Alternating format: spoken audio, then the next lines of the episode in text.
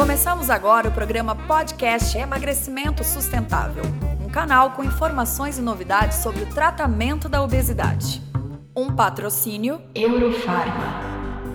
Programa Emagrecimento Sustentável. Emagrecimento Sustentável.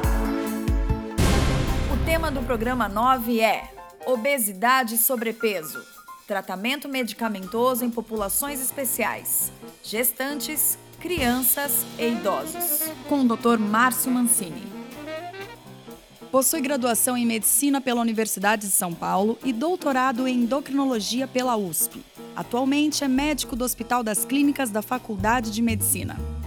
Tem experiência na área de medicina, com ênfase em endocrinologia, atuando principalmente nos seguintes temas: obesidade, síndrome metabólica e diabetes. Hoje é também diretor da Sociedade Brasileira de Endocrinologia e Metabologia e chefe do grupo de obesidade do HC. E doutor, comente sobre o tratamento medicamentoso, todos os tratamentos medicamentosos que estão disponíveis no mercado. Hoje no mercado brasileiro nós temos, então por ordem de, de, de no tempo, né? Nós temos a sibutramina, eh, desde 1998, então há 20 anos. Eh, é um medicamento que, que, que tem uma ação nos neurônios que regulam o apetite e que leva a um aumento da saciedade. Nós temos o Orlistat, que foi lançado no ano 2000, eh, que é um medicamento que eh, age dificultando a digestão das gorduras, então a gordura que o indivíduo come parte dessa gordura continua no intestino e o indivíduo elimina parte dessas calorias que ele comeu, mas ele não absorveu. É, mais recentemente, a gente teve medicamentos injetáveis que foram lançados, né? Então, existe a liraglutida, que é uma injeção subcutânea diária e que também age na regulação do apetite.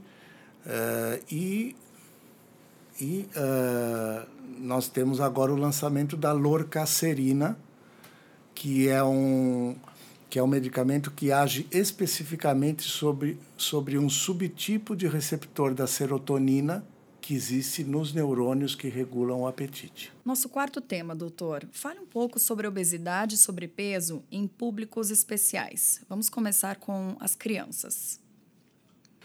Então, a, a, a obesidade na criança é, já, já é um.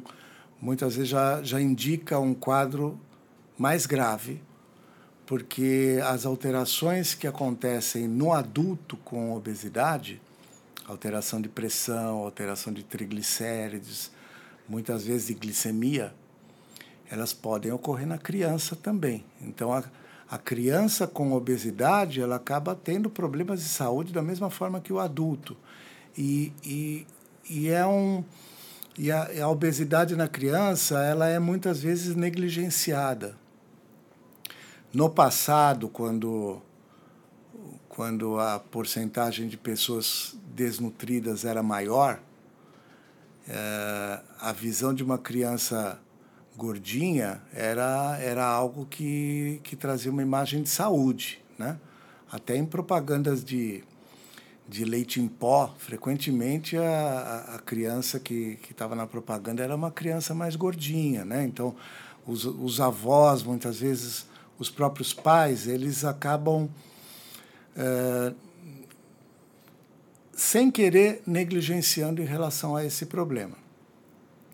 É nítido que quando, quando os pais levam uma criança para tratar, eles falam assim: eu acho que ela está com um pouco de excesso de peso. Quando você calcula o IMC e coloca na, na curva para a idade, porque criança você tem que usar uma curvinha para ver se o IMC está normal ou não, você vê que ela está francamente obesa e, e, e, há muito tempo que ela já poderia ter procurado tratamento.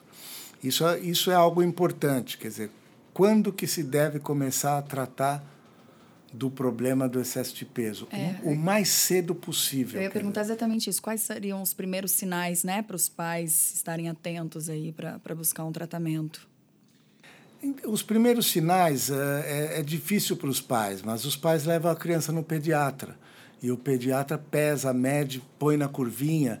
Então, o pediatra não deve esperar já ter um quadro de obesidade importante para encaminhar para um especialista ou mesmo para ele mesmo começar a, um tratamento. Ele, ele, quanto mais cedo o tratamento começar, com um pequeno grau de excesso de peso, já corrigir algumas coisas que estão erradas na alimentação e às vezes você consegue trazer para o nível normal. A, a criança ela acaba tendo muitos problemas psicológicos em função da obesidade. Né? Ela, é, ela é apelidada, ela, ela não é escolhida na hora de fazer esporte, porque sofre ela é bullying. é gordinha, sofre, sofre bullying. E, e as outras crianças, elas uh, acabam uh, sendo, sendo mais cruéis nesse ponto do que os adultos. Os adultos, às vezes, não falam as coisas, mas as crianças falam. Né? Então, a criança sofre muito psicologicamente em função da obesidade. em relação às gestantes? É outro período, a, a gestação é outro período da, da, da vida né, na mulher que, em que uh, o ganho de peso é negligenciado. Né? Então, então... Tem aquela cultura, né, doutor? Eu sempre ouvi falar, ah, estou grávida, posso comer à vontade. Então, tem os, os desejos né, da gravidez. É, mas, assim, uma, uma gestante que já começa a gestação com obesidade, ela não deve perder peso durante a gestação, mas ela deve ganhar menos peso. Uma gestante muito magra, ela pode ganhar mais de 10 quilos durante a, a gestação, mas isso tem que ser monitorado uh, pelo próprio ginecologista e se tiver algum desvio encaminhar, porque o maior ganho de peso é no terceiro trimestre. Então, se nos primeiros dois trimestres da gestação já tiver um ganho muito importante, no último trimestre vai ganhar muito. Então, quando, quando uma gestante ganha 20 quilos numa gestação, ela vai acumular algum peso depois e, e vai ter que fazer um tratamento depois. A, a gestação está associada a problemas de saúde quando tem obesidade junto. Então, pré-eclâmpsia, pressão alta durante a gravidez, diabetes gestacional, problemas durante o parto, seja parto vaginal, seja parto cesárea, maior índice de cesáreas na, na, na, na, na mulher com obesidade durante a gestação. Em relação aos idosos, quando eu falo que uh, um quarto das mulheres tem obesidade, isso vai ficando cada vez mais comum à medida que que o tempo passa. Que o tempo passa. Então, uh, você vê com na adolescência o número é menor, no adulto jovem entre 20 e 30 vai subindo um pouco, atinge um pico por volta dos 60 anos e depois dos 60 anos começa a diminuir o número de obesos. Isso não é porque os indivíduos emagreceram, é porque os adultos com obesidade morrem mais cedo. Então, com, com de 70 a 80 você vê menos de. Dificilmente você vê um indivíduo com obesidade com mais de 80 anos. Porque a obesidade leva a tantos problemas de saúde que o indivíduo acaba tendo uma expectativa de vida menor. Eh, então, Uh, os, os, idosos eles têm que cuidar disso, porque frequentemente existe uma situação que chama obesidade sarcopênica, onde o indivíduo tem muita gordura no corpo e tem pouco músculo. E aí ele se torna um idoso mais frágil, que cai com mais facilidade, pode ter uma fratura, uh, e, e até para quando precisa de um cuidador, é muito mais difícil cuidar de um idoso com obesidade do que com um idoso com peso normal. Então, o número de remédios que ele vai tomar é muito maior. Já é comum tomar, precisar tomar remédios uh, depois de uma certa idade. Com obesidade, isso, isso fica pior. Falando um pouquinho mais sobre os tratamentos da obesidade e sobrepeso, doutor, fale um pouquinho mais sobre o tratamento não medicamentoso. O tratamento não medicamentoso, ele envolve um, um programa alimentar, idealmente uh, orientado por um nutricionista. Não pode ser o, a, a mesma uh, a mesma orientação para todo mundo, uh, porque assim tem que ser feito um recordatório do que aquele indivíduo ingere para poder ser feita uma orientação individualizada. Então, para um indivíduo pode ser importante diminuir uh, os doces, se os doces são excesso, para outro pode, pode ser importante o refrigerante, para outro pode ser importante bebida alcoólica, mas a orientação tem necessariamente que, que, que ter alguma restrição de calorias.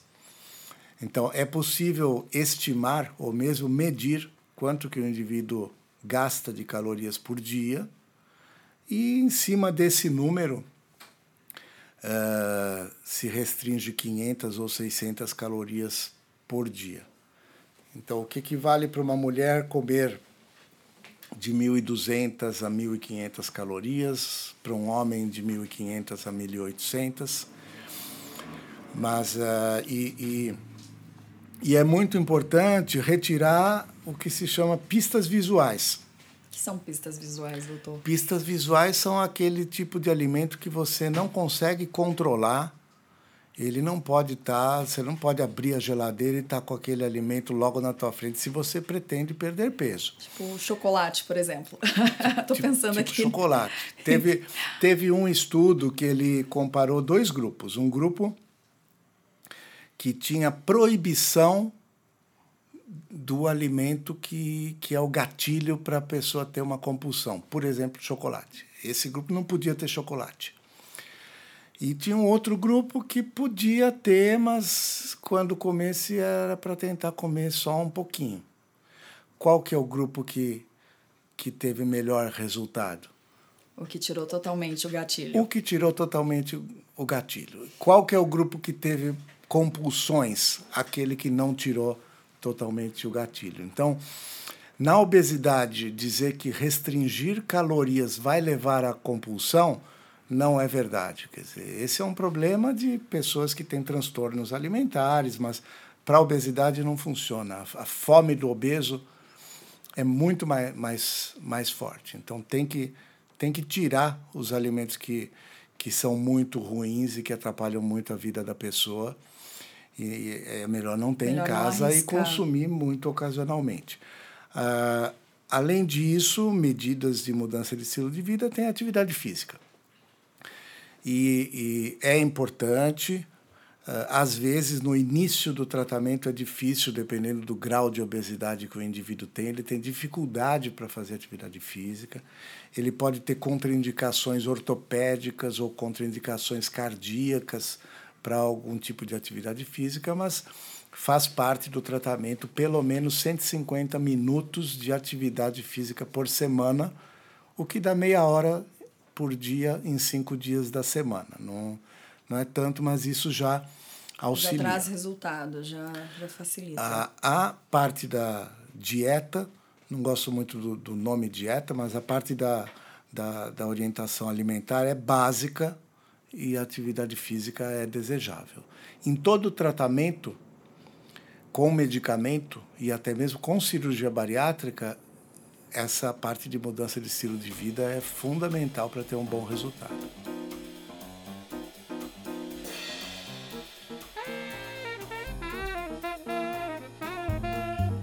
No próximo programa Emagrecimento Sustentável, continuamos com o Dr. Márcio Mancini. Um patrocínio Eurofarma.